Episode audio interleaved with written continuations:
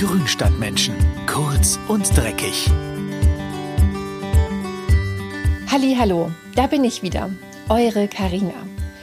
Wie schön er doch sein kann, der goldene Oktober. Wenn das bunte Herbstlaub durch die Lüfte tanzt und die Eichhörnchen wie die Wilden durch die Bäume flitzen, ist im Garten noch mal so richtig was los. In der aktuellen Folge von Grünstadtmenschen, kurz und dreckig, geht es um wichtige Gartenarbeiten, die im Oktober noch zu tun sind. Und das sind gar nicht so wenige. Der Ziergartentipp. Jetzt im Herbst ist die richtige Zeit, um die Zwiebelblumen fürs nächste Frühjahr zu pflanzen. Frühblüher wie Schneeglöckchen, Winterlinge, Tulpen, Hyazinthen und Narzissen verbringen den Winter als Knolle oder Zwiebel im Beet und treiben dann bei den ersten warmen Sonnenstrahlen im nächsten Jahr aus. Im September und Oktober ist die Auswahl an Blumenzwiebeln im Handel am größten. Achtet beim Kauf darauf, dass die Zwiebeln frisch sind und nicht vertrocknet. Nach dem Kauf, da solltet ihr sie so schnell wie möglich in die Erde bringen. Besonders die kleinen Zwiebeln von Schneeglöckchen und Winterling, die vertragen Luftkontakt und lange Lagerzeiten nämlich gar nicht gut. Setzt die Blumenzwiebeln mit der flachen Seite nach unten so tief ein, dass sie in doppelter Höhe mit Erde bedeckt sind. Eine Drainageschicht aus Sand, die sorgt dafür, dass die Zwiebeln im feuchten Winterboden nicht faulen. Setzt dann die Zwiebelblumen immer in größeren Gruppen mit genügend Abstand, damit sie auch gut wachsen können. Und feuchtigkeitsliebende Arten wie Narzissen und Schachbrettblumen, die werden nach dem Pflanzen kräftig angegossen. Der Naturschutztipp.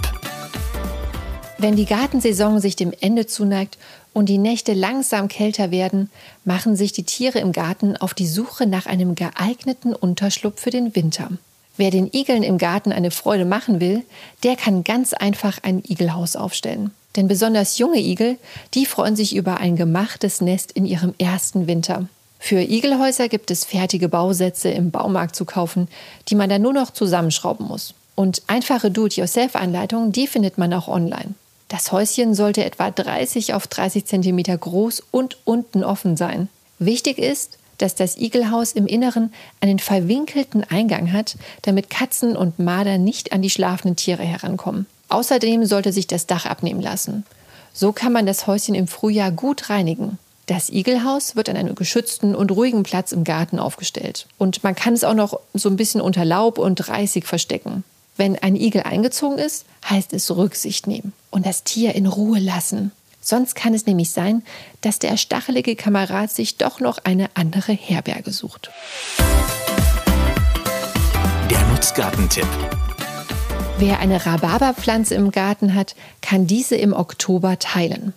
Die Teilung revitalisiert die alte Pflanze und bringt außerdem viele neue Rhabarbersetzlinge, die man an Familie, Nachbarn und Freunde verteilen kann.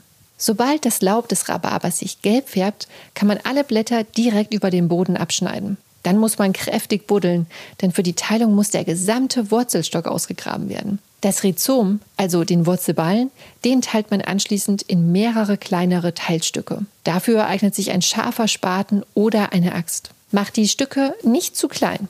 Es sollten überall noch so zwei oder drei Blattansätze dran sein. Dann stecht ihr am neuen Pflanzplatz ein flaches Loch aus und lockert hier die Erde gut mit dem Grubber oder einem Sauzahn. Eine Ladung Kompost, die hilft dem Rhabarber beim Anwachsen ordentlich auf die Sprünge. Dann das Pflanzloch verschließen die Erde gut andrücken und angießen. Und hier noch ein Tipp, wenn ihr im nächsten Jahr nicht auf die Ernte verzichten wollt.